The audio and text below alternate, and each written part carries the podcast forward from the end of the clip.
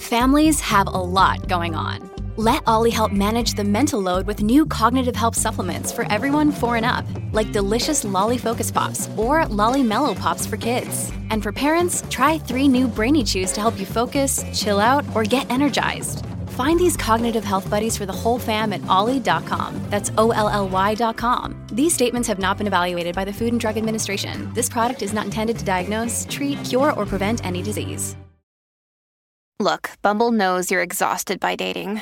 All the must not take yourself too seriously and 6 1 since that matters. And what do I even say other than hey? well, that's why they're introducing an all new Bumble with exciting features to make compatibility easier, starting the chat better, and dating safer. They've changed, so you don't have to. Download the new Bumble now.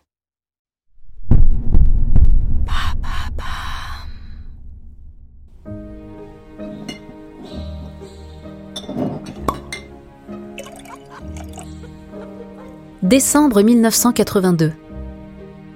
Serge Gainsbourg et Jane Birkin boivent un verre de vin dans la grande salle qui fait office de salon et de bureau au 5 bis rue de Verneuil dans le 7e arrondissement de Paris.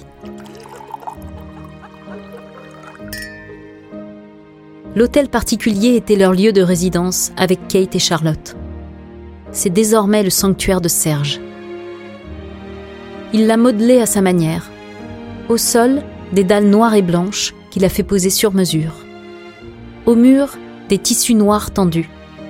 Autour des fenêtres et des portes, une laque blanche a été posée. Malgré leur rupture un an auparavant, le duo reste très proche. Ils se racontent leur vie entre le piano à queue et le piano électronique sur lequel Gainsbourg donnait des cours à sa fille, Charlotte. Chacun a retrouvé l'amour à la vitesse de l'éclair. Serge entretient une idylle avec la chanteuse et mannequin belge Caroline Paulus, surnommée Bambou. Jane, quant à elle, a donné naissance à une certaine Lou Doyon le 4 septembre 1982. Son compagnon n'est autre que le réalisateur Jacques Doyon, avec qui elle s'est mise en couple dès l'année de la séparation.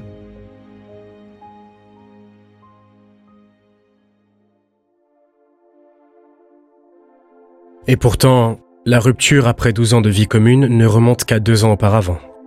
N'oublions pas que lorsque Jane Birkin a quitté Serge Gainsbourg, celui-ci, désespéré, a sombré encore plus dans la boisson. Quant à Jane, elle ne l'a pas oublié non plus. La fin de leur histoire lui a longtemps laissé un goût amer. Elle ne se serait d'ailleurs jamais remise de la rupture, d'après le Parisien, à qui elle avait confié ⁇ Dès que je suis parti, je savais que j'allais le regretter ⁇ Bien que les deux soient encore très proches à la suite de leur séparation, est-ce vraiment possible de rester liés jusqu'à la mort, malgré une rupture à contre-coeur?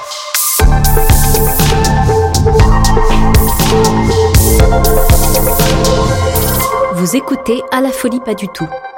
Serge Gainsbourg et Jane Birkin, épisode 4. Liés pour l'éternité.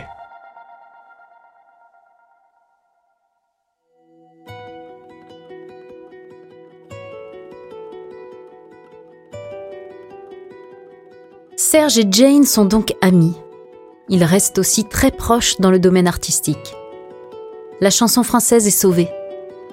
En 1983, Jane Birkin sort son premier projet trois ans après leur séparation, Baby Alone in Babylon. C'est Serge Gainsbourg qui lui propose de collaborer de nouveau. Alors, il devient l'auteur de l'intégralité des chansons. Le thème de la rupture sentimentale est omniprésent dans l'opus, avec les morceaux Partie perdue, N pour M ou encore Rupture au miroir. Pour autant, la collaboration est très professionnelle et l'album est très bien accueilli par la critique. Ils se retrouvent notamment en 1990 pour poser leurs deux voix sur la musique Amour et feinte qui figure sur l'album du même nom du chanteur. Et dans la vie privée aussi, leur lien perdure. Jane accepte même que Serge Gainsbourg devienne le parrain de sa fille Lou à la demande de ce dernier. Une requête qui touche Jane Birkin en plein cœur.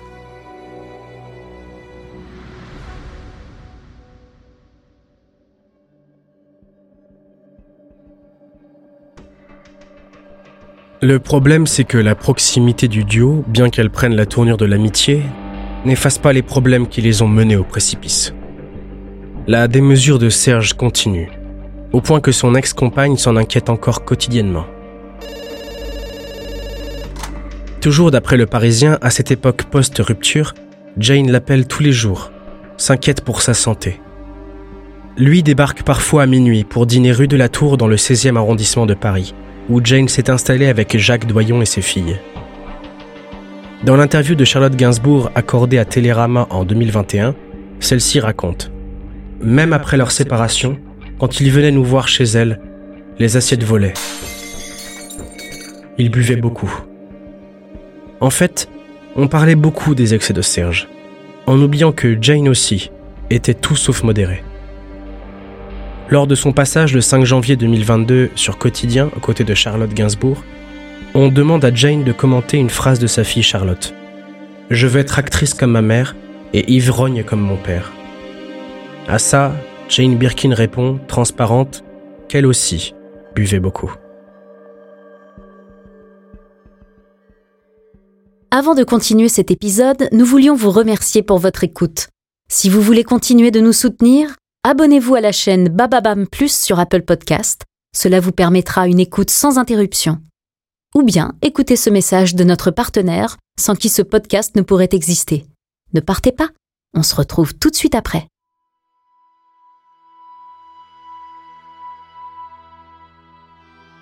Le 2 mars 1991, Serge Gainsbourg meurt à l'âge de 62 ans. Il a fait une crise cardiaque. On le retrouve nu, gisant une ultime fois sur le sol de sa maison du 5 bis rue de Verneuil dans le 7e arrondissement de la capitale. Sa disparition soulève une immense vague de tristesse chez ses milliers d'admirateurs, et surtout chez sa famille. Bien sûr, Jane aussi est dévastée. Elle vient de perdre un de ses meilleurs amis, le père d'une de ses filles. Au moment de sa mort, elle est à Londres. Dès que la tragique nouvelle arrive à ses oreilles, elle prend le premier vol pour Paris direction l'enterrement, au cimetière Montparnasse, entre Baudelaire et Sartre. Aux côtés de sa fille Charlotte, du fils de Serge Lucien Gainsbourg et de leurs amis, elle pleure à chaudes larmes. Devant sa tombe, l'actrice Catherine Deneuve lit le texte de la chanson Fuir le bonheur de peur qu'il ne se sauve. Une chanson de Jane Birkin dans son album Baby Alone in Babylon, paru en 1983 et écrite par Serge Gainsbourg. Des amateurs anonymes sont aussi présents par centaines. Ensemble, ils applaudissent, chantent, dansent en son honneur, malgré la peine.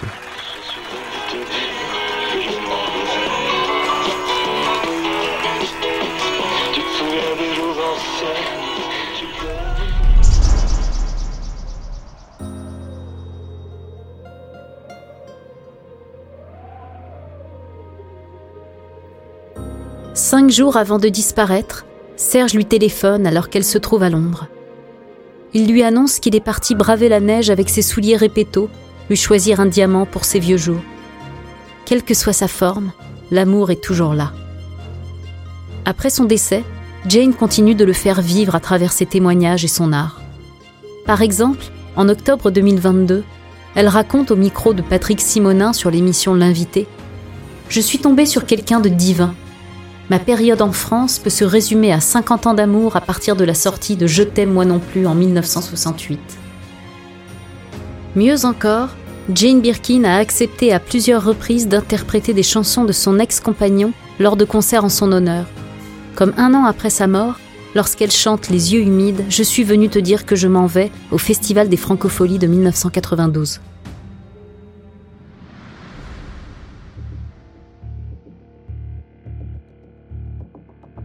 Touchant, mais pas pour tout le monde. Lou Doyon en a marre qu'on ne parle de sa maman qu'à travers Serge ou la chanson française. L'ex-compagne de Serge par-ci, l'artiste mise en lumière par Serge par-là. Autant d'expressions si souvent entendues. Et pourtant, les femmes sont évidemment des personnes à part entière, indépendamment de leur père, de leur compagnon, de vie comme de chansons.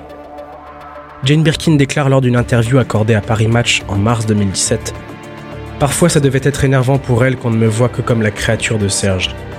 Et c'est une manière pour Lou de dire que j'ai existé dans les films de son père, ce qui est juste. Ça doit être agaçant qu'on la renvoie sans cesse à Serge, comme si c'était son père ou son mentor, ce qui n'est pas le cas. La même année, sur le plateau de Cet Avou, elle ajoute Elle veut que je sois apprécié pour moi, et parfois ça la gonfle que je sois juste la chose de Serge. Je prends ça vraiment comme un compliment, et même une flatterie, qu'elle ait pu imaginer que je puisse valoir le coup pour moi seul. En 2021, Jane Birkin est victime d'un AVC, après s'être battue contre la maladie pendant des dizaines d'années. Une leucémie lui est diagnostiquée en 1998. Et le décès de sa fille Kate Barry, qui chute du quatrième étage de son appartement parisien la même année, n'aide en rien la piste du suicide n'est pas confirmée, bien que très probable. Lorsque Jane Birkin meurt à son tour le 16 juillet 2023, à l'âge de 76 ans, on critique la même chose.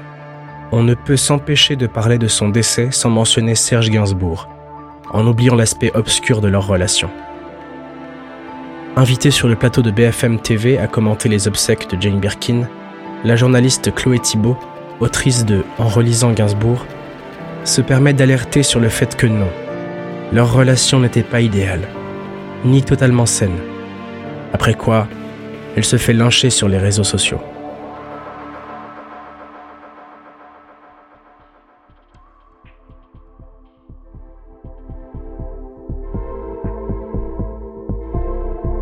Si on reprend les mots de Serge Gainsbourg, oui, leur relation a fait l'objet d'une affection éternelle. Si on reprend ceux de Jane Birkin, oui, elle l'aura aimé jusqu'au bout. Mais cela signifie-t-il que l'on doit tout accepter par amour? Pas sûr.